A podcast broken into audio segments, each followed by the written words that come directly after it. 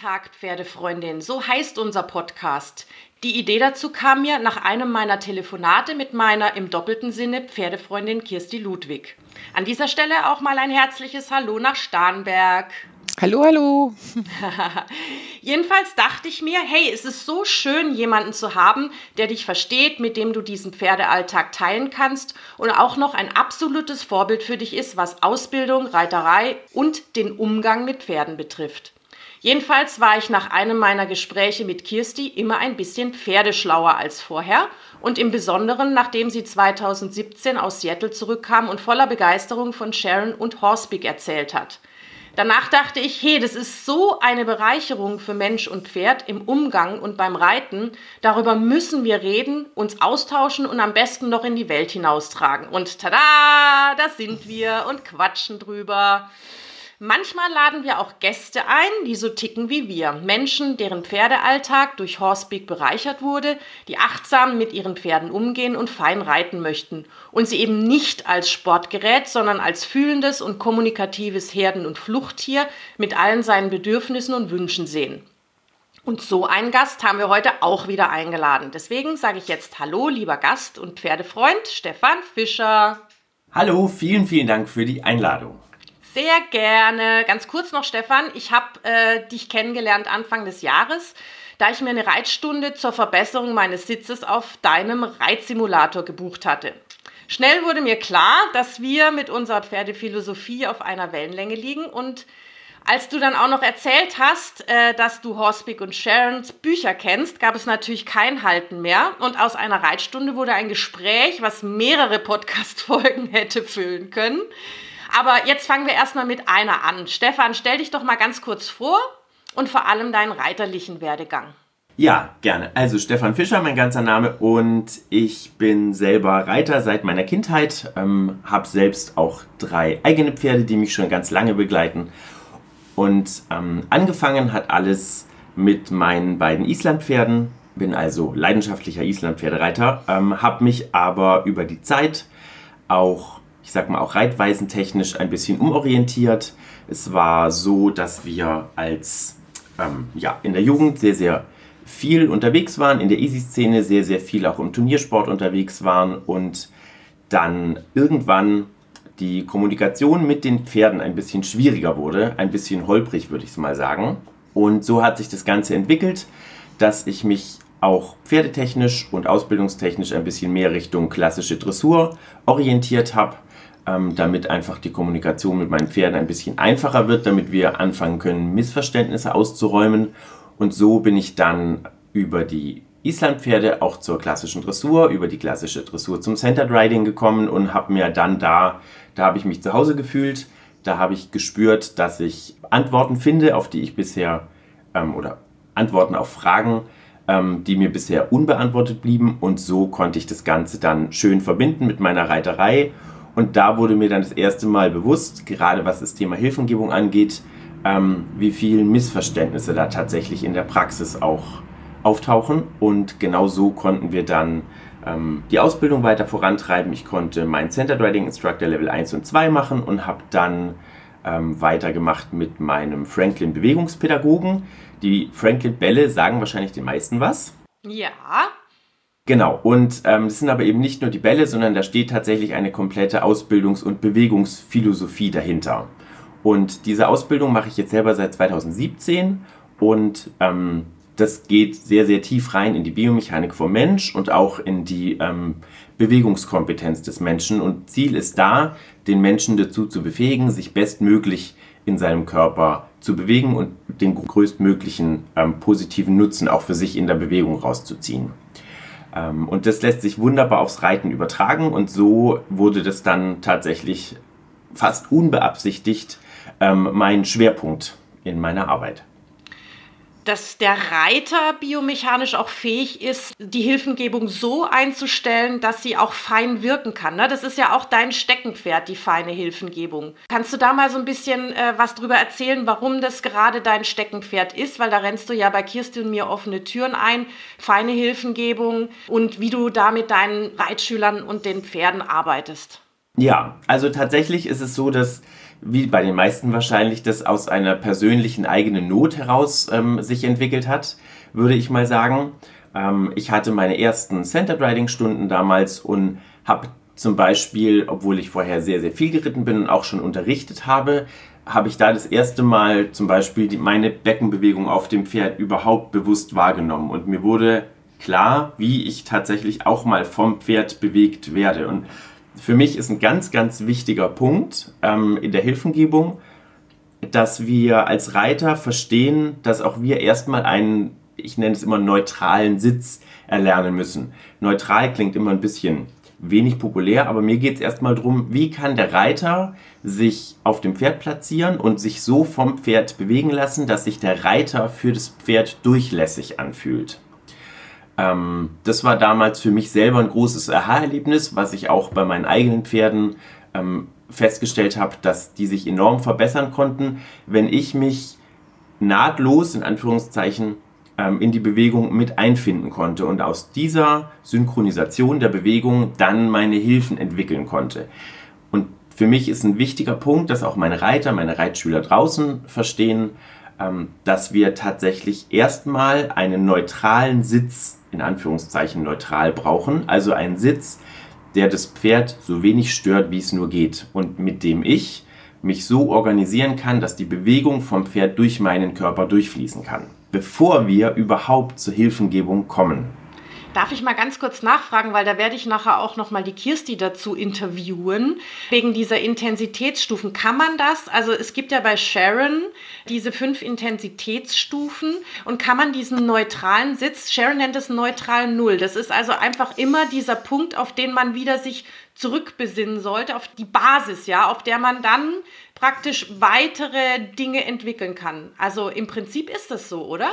Ganz genau. Es lässt sich tatsächlich äh, gedanklich eins zu eins übertragen. Wir haben genau diesen Sachverhalt.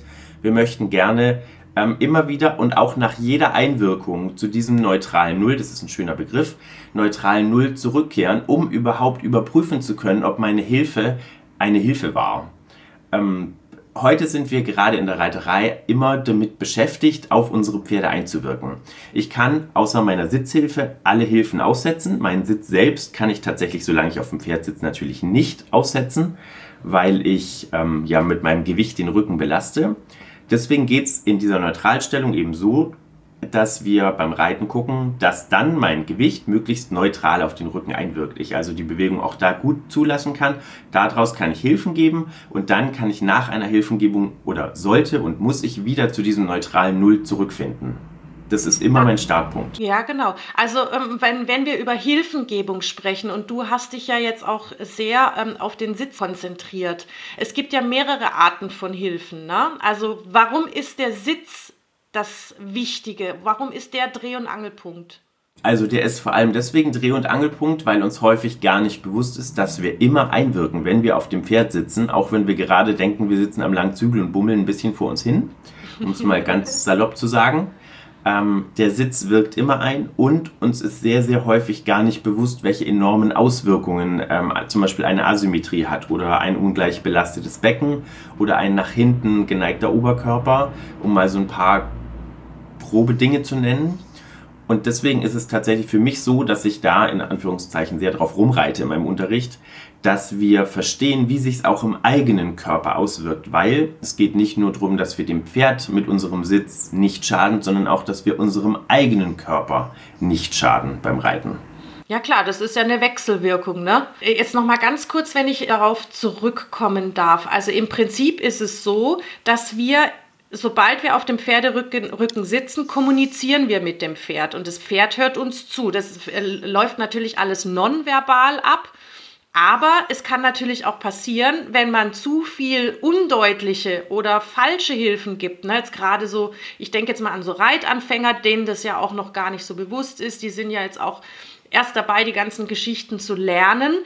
Das heißt also, das ist ja auch so typisch bei Schulpferden, dass die dann natürlich auch, was feinere Hilfengebung betrifft, nicht mehr ganz so ansprechbar sind, weil sie das irgendwann mal ausblenden müssen, weil sie wissen, okay, dem folgt eigentlich keine, äh, keine Konsequenz, mit denen sie was anfangen könnten, richtig?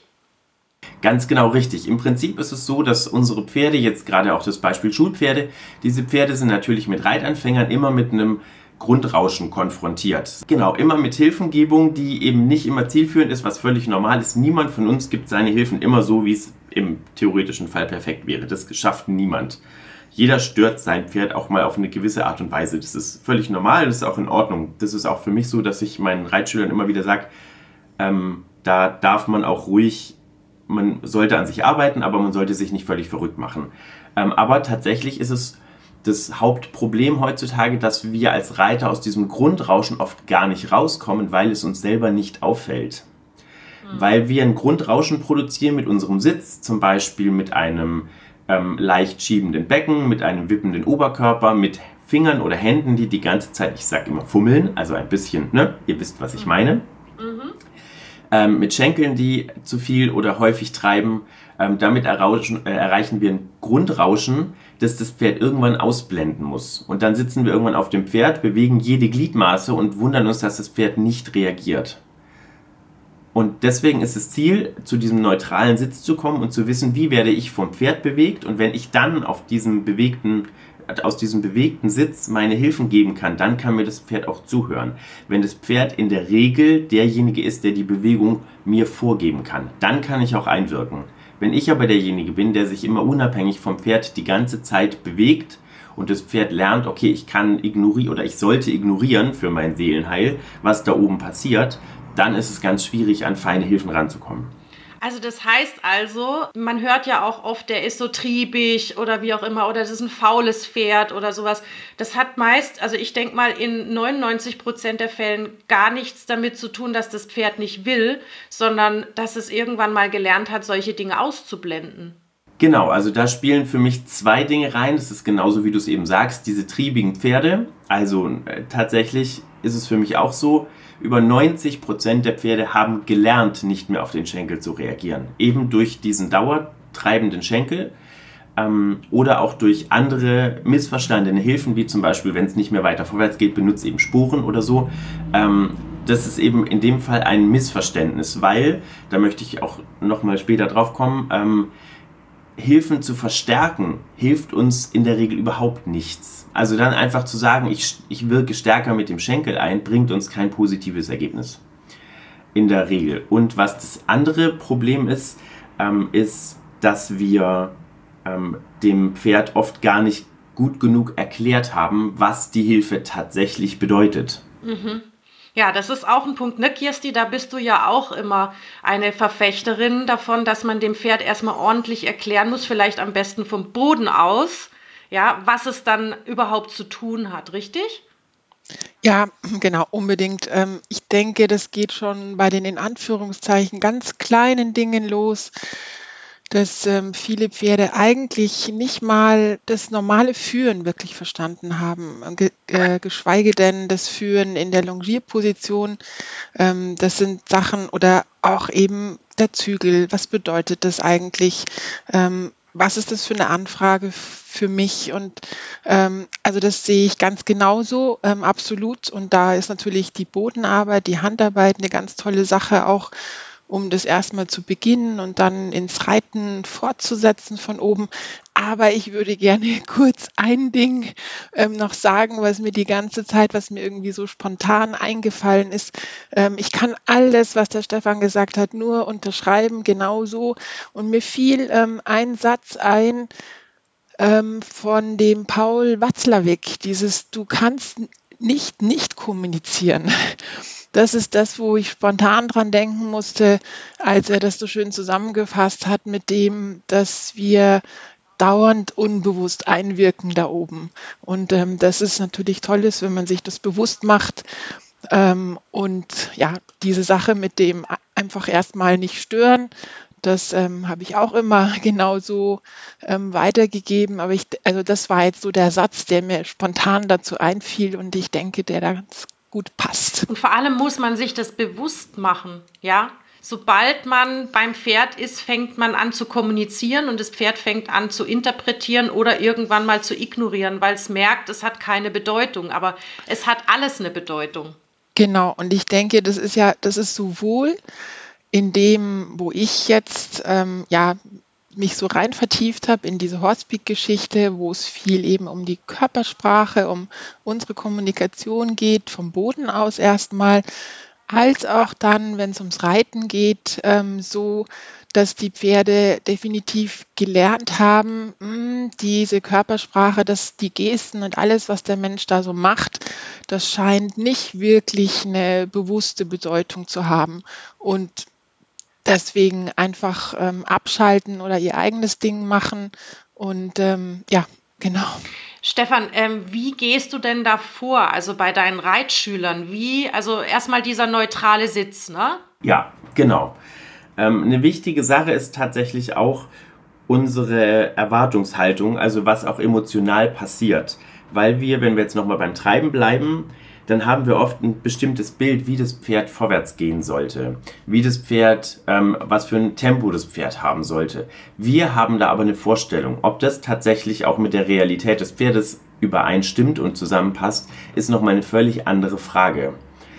Ähm, deswegen ist auch ein großer Teil meines Unterrichts draußen die Arbeit damit, was fühle ich denn, wenn mein Pferd zum Beispiel mal nicht so läuft, wie ich mir das gerade vorstelle was für Emotionen kommen hoch und wie kann ich damit umgehen. Ein Klassiker zum Beispiel, wenn Reitschüler zu mir kommen und sagen, der ist ganz schön triebig, der ist ganz schön faul. Und ich gucke mir das Pferd an und denke mir, wenn du den einfach in seinem Grundtempo laufen lassen würdest, wäre der eigentlich in einem flüssigen Vorwärts. Der wäre nicht schnell, aber der wäre in einem flüssigen Vorwärts. Das wäre für dieses Pferd völlig ausreichend. Das ist ja auch eine ganz wichtige Sache. Jedes Pferd ist ein Individuum. Genau, ich möchte gerne tatsächlich auch von meinen Reitschülern ganz ich verlange dann ganz akut bestimmte Dinge. Zum Beispiel, wenn ich jemanden habe, der sagt, mein Pferd ist immer so ein bisschen bummelig und der ist mir zu langsam und ich möchte, dass der flotter geht, dann ist eine Übung erstmal, wir legen die Zügel auf den Hals und ertragen erstmal das Tempo, das das Pferd selber vorgibt, weil das wäre unser Startpunkt. Wenn ich nicht von meinem Startpunkt aus arbeite, ähm, dann erreiche ich mein Ziel auch tatsächlich nie, weil ich sonst immer gegen das Naturell von dem Pferd entsprechend arbeiten muss. Das heißt, muss. das ist das gemeinsame neutral Null finden, richtig? Genau, dass eben nicht nur mein Sitz neutral Null ist, sondern wo ist denn mein Pferd neutral Null? Und wenn es dann eben langsam läuft, dann läuft es langsam. Ähm, und dann kann ich mir erstmal Gedanken machen, wenn ich den Ist-Zustand erfüllt und erfahren habe, was kann ich dann tun, um es zu verbessern? Oder ist der Zustand vielleicht sogar völlig in Ordnung? Weil wir haben, wie gesagt, ganz, ganz oft Erwartungshaltungen an uns und an die Pferde, wie das zu laufen hat, weil wir irgendein inneres Bild haben, das vielleicht zu unserem Pferd gar nicht so optimal passt. Oder die falschen Vorbilder vielleicht sogar. Richtig, genau. auch die falschen Vorbilder, die man sich dann anguckt. Oder vielleicht Vorbilder mit anderen Pferden oder reichen auch schon Stallkollegen, die vielleicht ein spektakuläreres, flotteres, blütigeres Pferd haben als wir und wir haben aber eher unser gemütliches Pony zu Hause und dann habe ich aber irgendwie auf einmal den Anspruch, dass mein Pferd genauso laufen soll. Und da werde ich natürlich meinem eigenen Pferd nicht gerecht. Es ist uns in der Theorie allen bewusst, dass unsere Pferde individuell betrachtet werden sollten. Aber dass wir das in der Praxis auch tatsächlich nicht nur ertragen, sondern akzeptieren, das ist eine schwierige Sache. Darf ich da auch was zu sagen? Na klar. Mir fallen da spontan, mir sind ähm, drei Sachen eingefallen, die ich gerne dazu bemerken würde. Und zwar erstens, ähm, ist es ja bei uns Menschen nicht anders. Ja, also ich zum Beispiel bin jemand, ähm, ich werde nie wirklich, ähm, wäre nie eine Sprinterin geworden. Ich kann so langsam vor mich hin joggen, habe eine ganz gute Ausdauer, aber ähm, niemand, der wirklich schnell wird. Und ich denke, all das ist bei den Pferden ganz genauso, dass es da einfach verschiedene Typen gibt.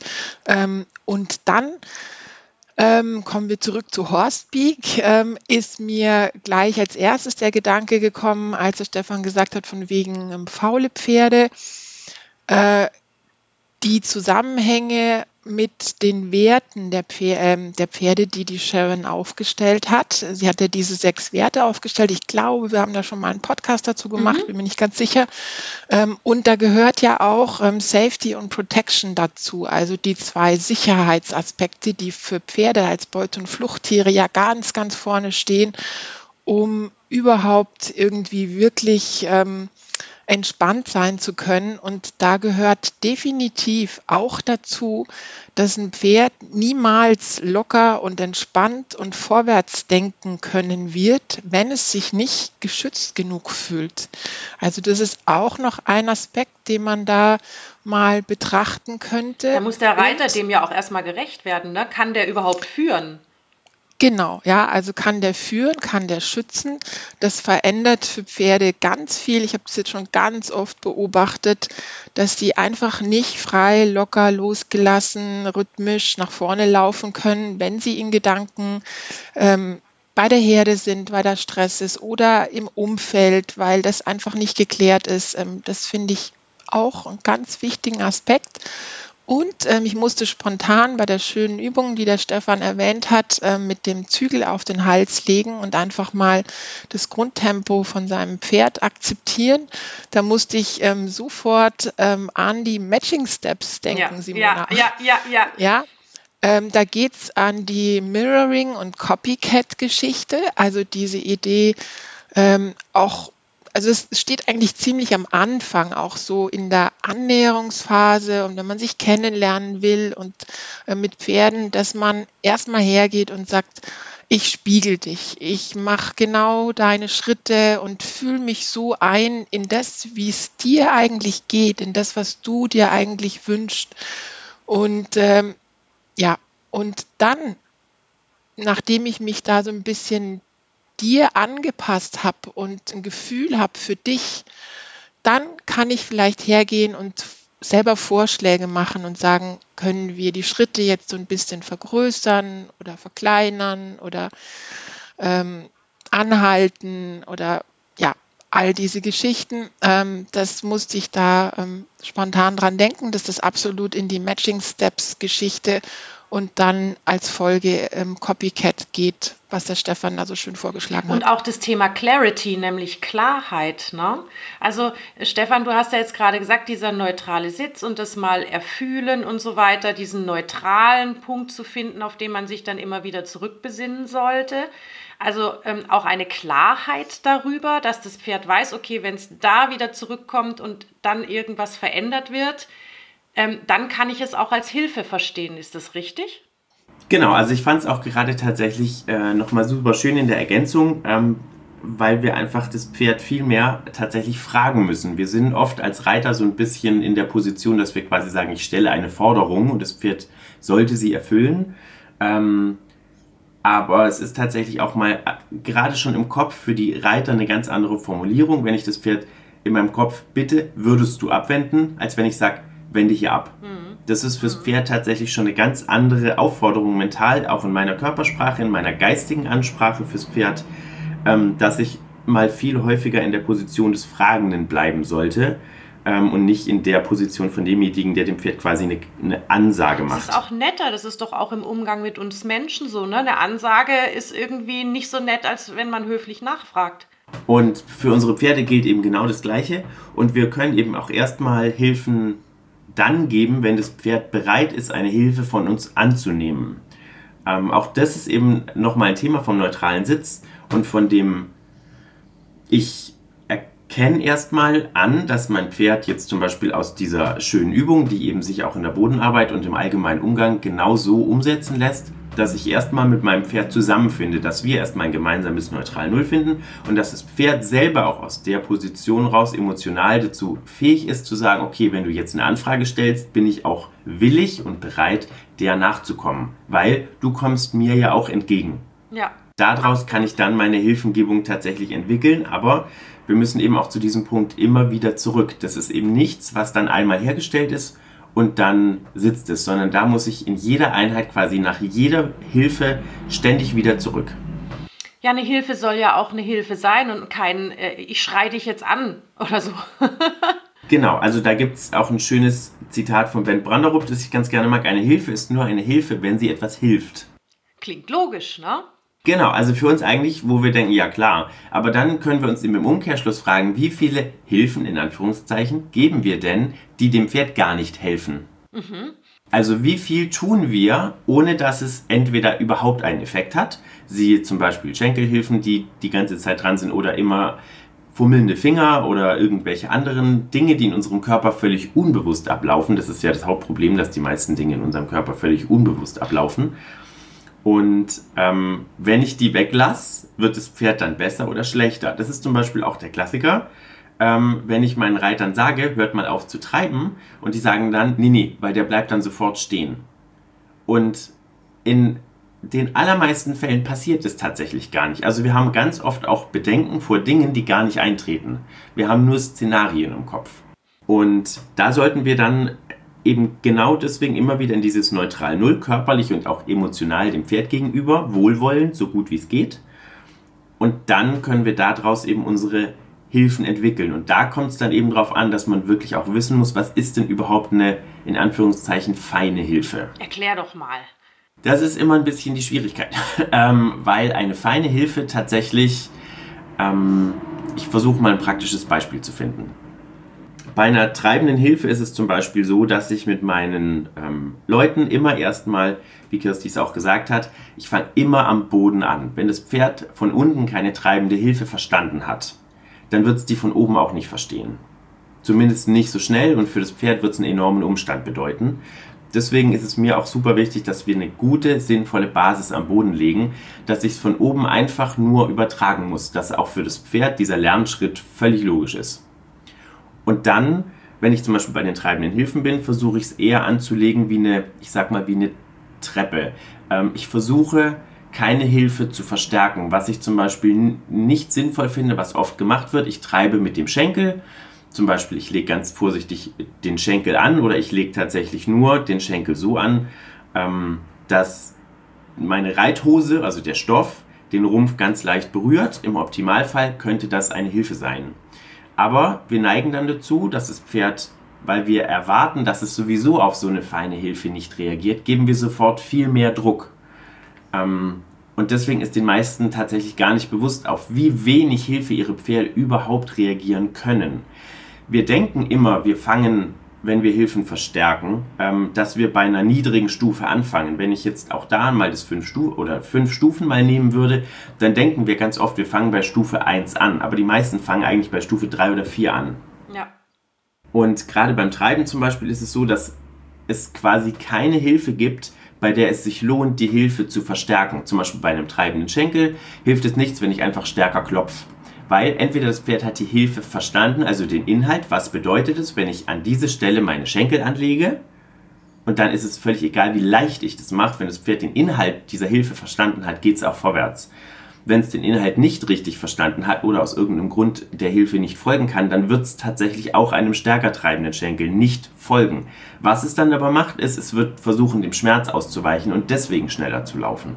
Das ist aber eben keine Reaktion auf eine Hilfe, sondern eine Fluchtreaktion auf eine Erwartungshaltung von Schmerz. Das ist auch wirklich ein Punkt, da würde ich gern nochmal die Kirsti drauf ansprechen. Kirsti, du warst ja mit Sharon und Laura die letzten beiden Wochenenden auf Lehrgängen in Bayern unterwegs. Da durfte ich ja auch bei einem dabei sein. Und da hat Sharon einen Aspekt besonders hervorgehoben und mit den Teilnehmern auch Übungen dazu gemacht.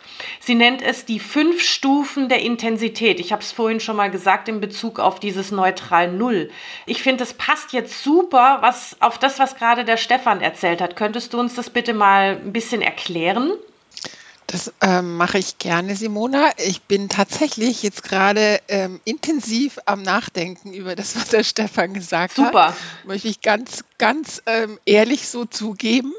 Ähm, mir fällt, also mir, ähm, ich komme gleich zu den Intensitätsstufen zurück. Ja. ja? Ähm, mir fiel, während der Stefan das so erklärt hat, fiel mir ein, wie sehr wir von der Sharon lernen können, ähm, wie lange Pferde brauchen, oh, um ja. was wirklich zu verstehen. Ja, oh ja. Mhm. Ich glaube, du, du weißt, ja. worauf ich ja, raus will. Ja, genau. Also sie erklärt, dass Pferde ja eben ähm, Fluchttiere sind und in ihren Instinkten natürlich extrem schnell sind in ihren Reaktionen. Aber wenn sie was wirklich verstehen sollen, wirklich in dem Sinne von Lernen und Verarbeiten, dann dauert es ähm, zwischen einer Minute und drei Minuten, bis das wirklich durch diesen ganzen langen Körper auf vier Beinen, durch alle Buttons, sage ich jetzt mal, durchgegangen ist und hinten angekommen ist und verarbeitet ist und dann das Gehirn diesem Körper sagen kann, okay, jetzt tu das oder eben auch nicht. Und ähm, wenn wir der Sharon zugucken ähm, bei der Freiarbeit, wenn sie, also das, was bei ihr unter Freiarbeit läuft. Ist was ganz anderes, ähm, würde ich jetzt mal behaupten, als sonst meistens ähm, zu sehen ist unter dem Begriff. Also es ist, geht wirklich immer noch um Kommunikation, nicht um Ansagen, um Befehle. Und wenn die Sharon ein Pferd zum Beispiel ähm, bittet durch ein Turn the Key, come to me oder eine einladende Handbewegung jetzt für die ähm, Hörer einfach bitte zu sich zu kommen, dann kann es sein, dass es Sekunden und Minuten dauert und man steht da und denkt, hm, es funktioniert auch bei der Scheibe nicht immer. und, ähm, und dann nach zwei Minuten kommt das Pferd. Und diese zwei Minuten und diesen Kreis, den es inzwischen gegangen ist, den hat es einfach gebraucht, um das zu verarbeiten und dann zu reagieren.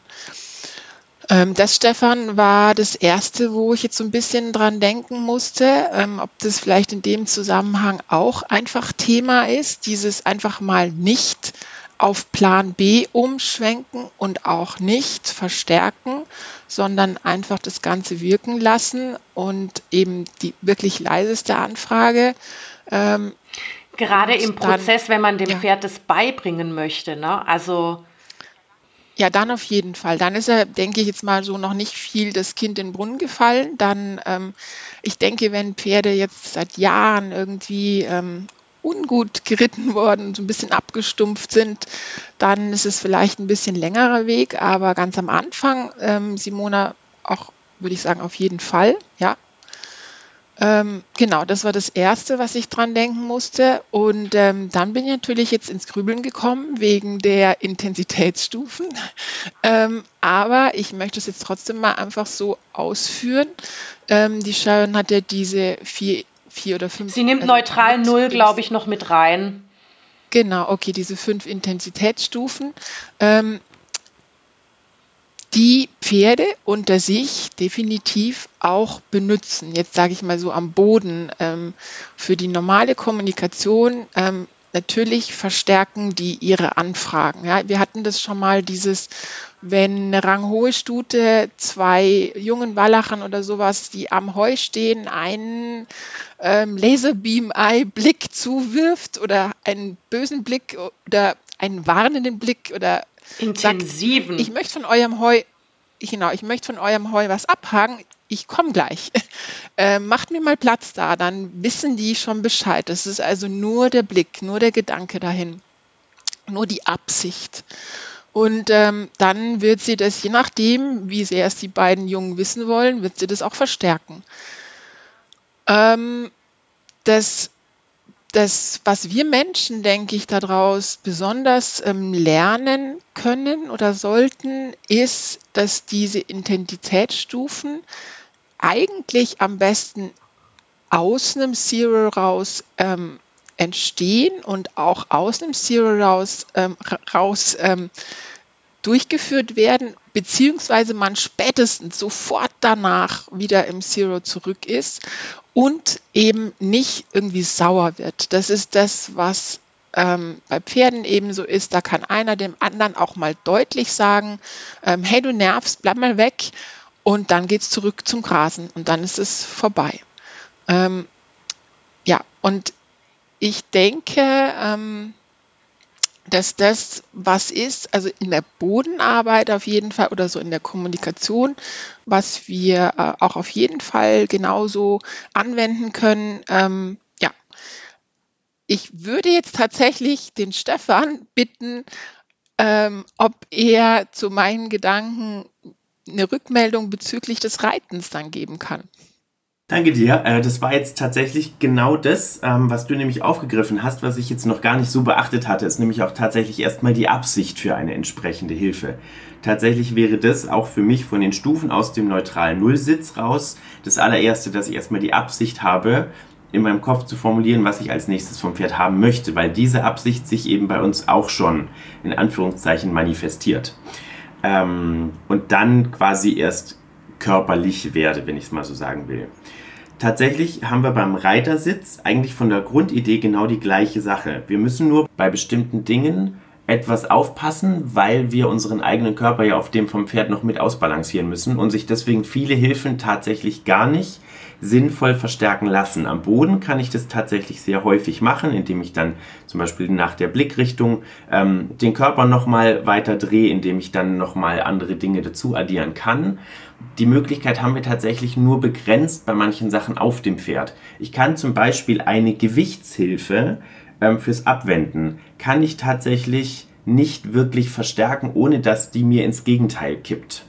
Ähm, wenn ich zum Beispiel mal den, da machen wir bei den Kursen immer relativ viele kleine Übungen. Das ist zum Beispiel so eine kleine Sache, wenn ich meinen Körper ähm, auf dem Pferd, ich möchte zum Beispiel dem Pferd mitteilen, ich möchte nach rechts abwenden, wenn wir jetzt mal von geradeaus ganze Bahn reiten und ich möchte nach rechts abwenden, dann leite ich die Wendung erstmal mit meinem Blick ein und mein Körper folgt mir dann ganz minimal, weil der Körper immer dem Blick mitfolgt.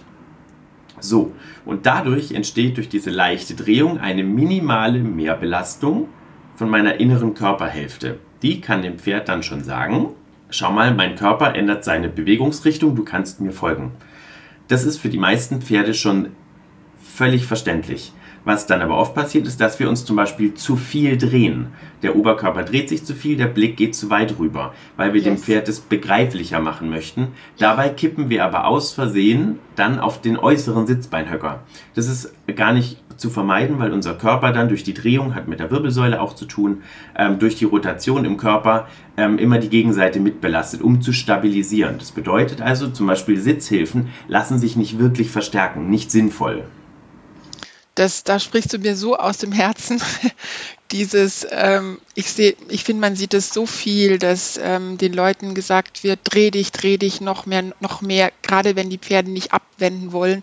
Aber die, die Leute sind gar nicht mehr über ihren Pferden. Die sind schon längst drüber hinweggedreht und es alles kann überhaupt nicht mehr passen. Ähm, das finde ich eine ganz wichtige Sache auf jeden Fall, ja. Wenn ich mal ganz kurz was sagen darf noch, also ich habe gerade diesen Begriff Mikrogesten auch im Kopf, also das auch im Sharons Buch öfter erwähnt wird. Also man muss sich mal vorstellen, dass ein Pferd eine, eine Fliege am Körper spürt, ja. Also äh, so viel zum Thema, schon allein die Absicht in, in unserem Kopf löst irgendwas in unserem Körper aus, was wir noch nicht mal mitbekommen, aber was das Pferd mitbekommt. Das, Simona, das hat der Hans-Jürgen Neuhauser, ich weiß nicht, ob euch beiden das was sagt, das, ähm, genau, und bei dem hatte ich mal ein paar Stunden Unterricht und einen Kurs und ähm, von dem konnte ich auch einiges mitnehmen und ähm, der hat das mal ganz schön ähm, so erklärt, ähm, dass ja immer viele sagen, hm, mein Pferd kann Gedanken lesen und so. Ähm, weiß ich nicht, ob das stimmt, kann auch sein, ich würde da gar nichts absprechen, aber er sagt, das, was auf jeden Fall passiert, wenn du einen bestimmten Gedanken hast, dann ähm, kommen schon ganz kleine Reaktionen aus deinen Muskeln. Also er sagt, Pferde sind auf jeden Fall Muskelleser, die aus den vorangegangenen Gedanken entstehen. Da können wir tatsächlich auch bei Mensch nochmal so aus der, ähm, aus, dem, aus der Muskelarbeit nochmal ein bisschen was ableiten, weil es tatsächlich so ist, dass wir in der Frankel-Methode auch ganz viel mit der sogenannten MSB arbeiten. Das ist die mentale Simulation von Bewegungen. Das bedeutet, dass ein Nerv zu einem bestimmten Muskel getriggert wird, wenn ich auch nur an eine bestimmte Bewegung denke. Zum Beispiel, wenn ich dran denke, ähm, ich möchte gerne meinen Ellbogen beugen, dann ist der Bizeps eben der Hauptbeuger dieses Gelenks. Und sobald ich mir mental die Bewegung vorstellen kann in Echtzeit, dann kriegt dieser Muskel einen Reiz, da kommen bis zu 10% Muskelreiz ähm, bzw. Nervreiz tatsächlich auch an. Das bedeutet, es ist messbar, wenn ich an eine Bewegung, an einen bestimmten Muskel denke oder an eine Beugung von einem bestimmten Gelenk, wird der Muskel schon nur durch den Gedanken angesprochen. Und das lässt sich tatsächlich auch ähm, durch die ähm, Reizung der Nervenbahn tatsächlich auch nachweisen. Das ist noch mal eine ganz, vielleicht nochmal ein ganz spannender Hintergrund, ähm, dass es tatsächlich auch mittlerweile einfach sehr, sehr fundiert wissenschaftlich bewiesen ist, dass schon eine mentale Bewegung einen großen Effekt tatsächlich hat. Das kann ich bestätigen. Ich war gestern äh, oder vorgestern mit meinem Wallach unterwegs und habe gedacht, oh, jetzt rechts Galopp und zack, waren wir unterwegs. Und das sind so Sachen, zum Beispiel gerade wenn wir nochmal bei der Gewichtshilfe oder bei der Wendung, beim Wendungreiten sind, das ist für mich immer so ein ganz schönes Beispiel. Da gibt es zum Beispiel die, ähm, die Idee oder das Bild, das kennen vielleicht ein paar von euch, dass man auf dem Pferd sitzt und man sitzt auf einem großen Ziffernblatt. Ähm, vor uns ist die 12, hinter uns ist die 6, rechts von uns ist die 3 und links von uns ist die 9.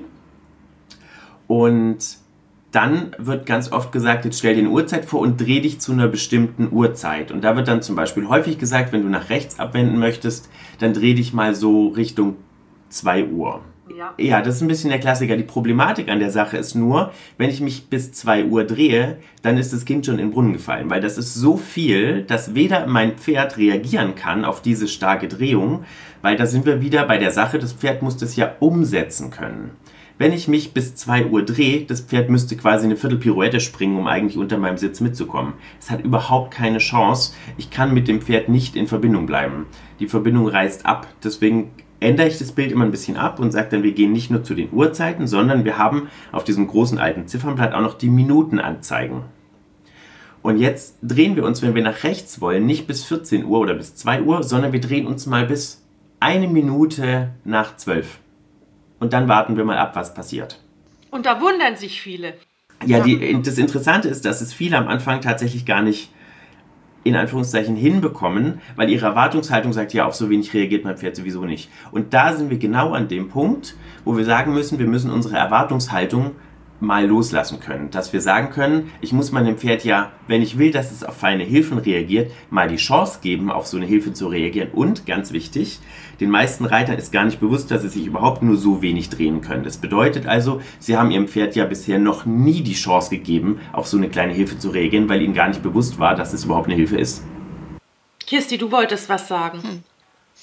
Ähm, ja, ich, ich weiß nicht, ob das jetzt ähm, zu weit führt. Ich denke, dass diese Geschichte mit dem Drehen, dass das eh immer ähm, die Gefahr birgt, dass man eigentlich das Gegenteil von dem bewirkt, was man möchte, nämlich eigentlich, dass ja die innere Hinterhand, die soll ja unter den Schwerpunkt treten können, die soll ja die Biegung einleiten und auch halten können. Und wenn die Leute sich so sehr drehen, dann wird die eher rausgedrückt und man lässt nicht zu, dass die reinkommt, die Hüfte reinkommt und sowas. Ähm, das finde ich ähm, eh ein bisschen schwieriges Thema mit dem Und dann Drehen. will ich noch mal ganz kurz sagen, Stefan, also wieder auf dieses neutral Null, ne? Du sagst ja also okay, nicht nur nach also nicht nur eine Minute nach dem Ziffernblatt, sondern dann auch wieder ins neutral Null.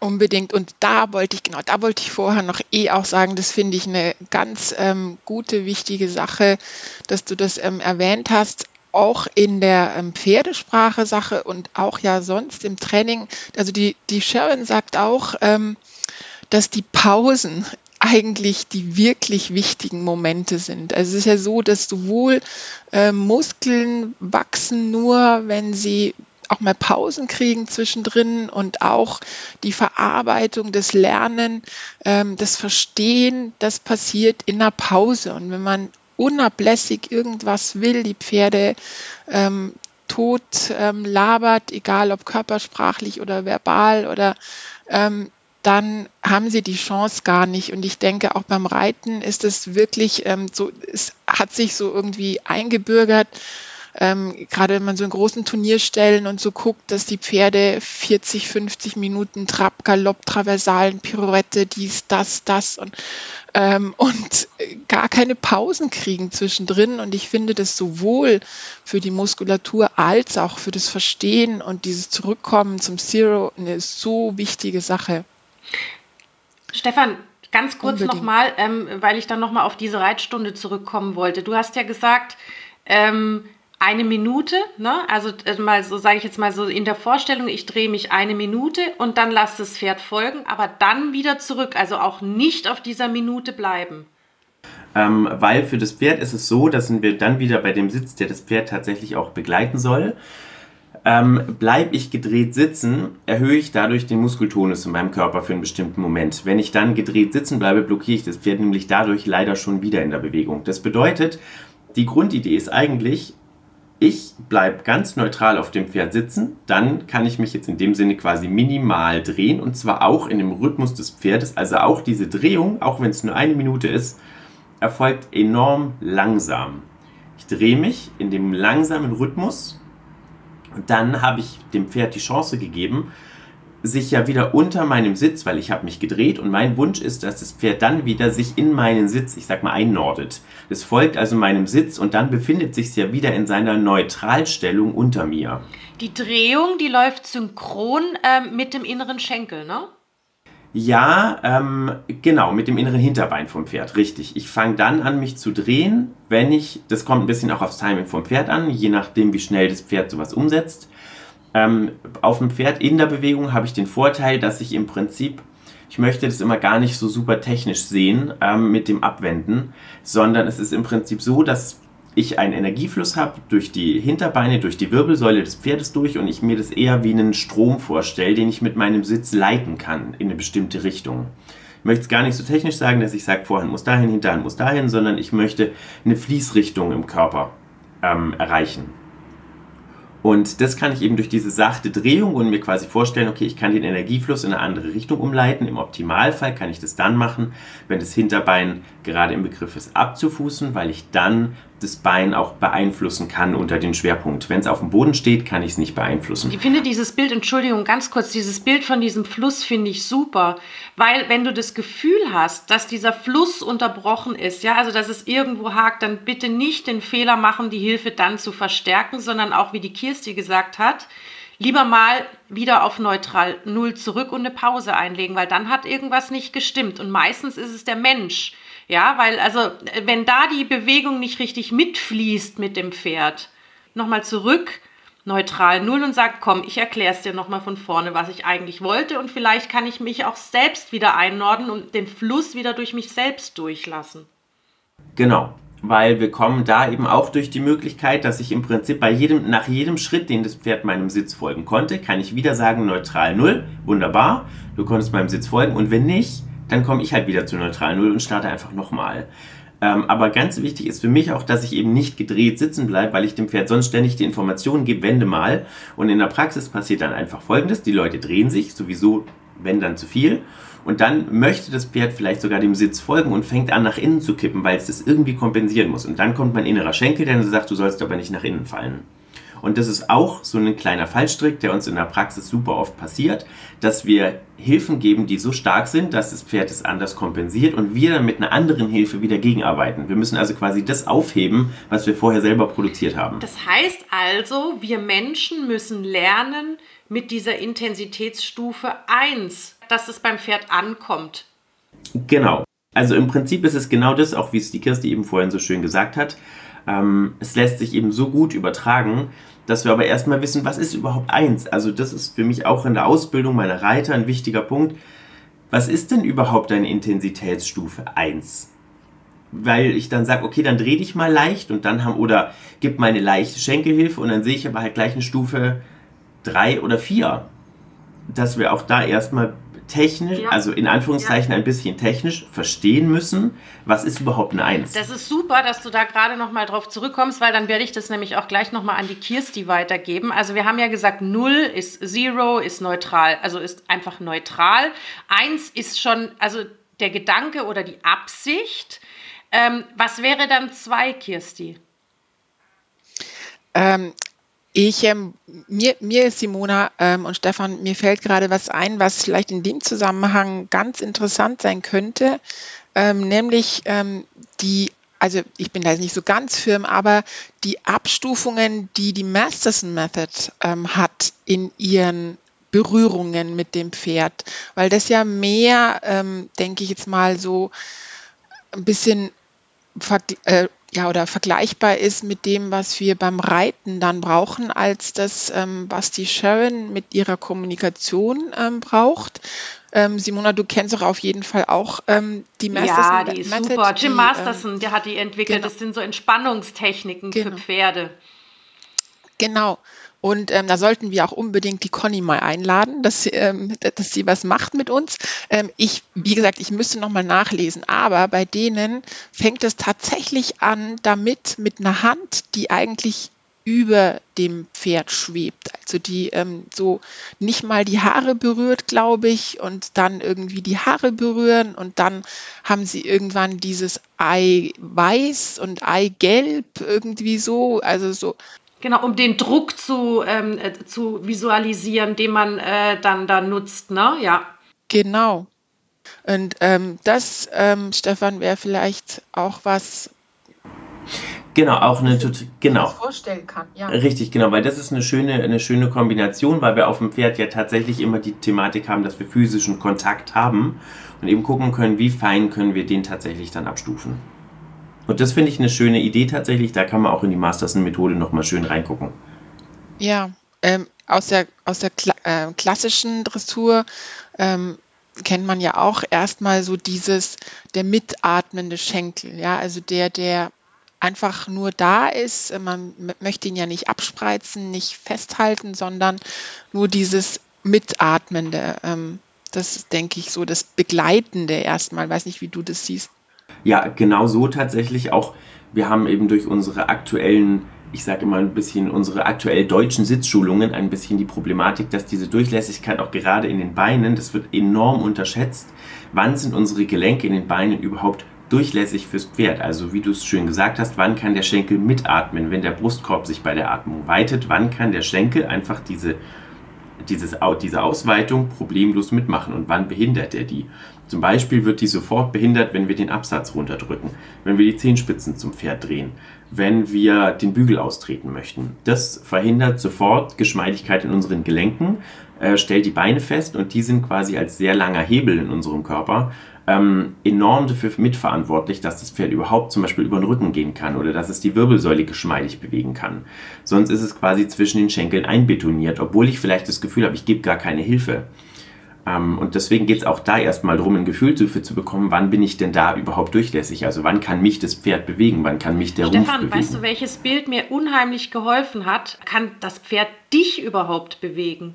Weil man hat immer so dieses Bild, wie wir es auch immer sagen, vom Sender zum Empfänger, aber dass dann natürlich auch das Pferd rückwärts auch Sender sein kann, ja? Also dass das wie bei Sharon auch eine Kommunikation ist, keine Einbahnstraße, sondern eine Kommunikation.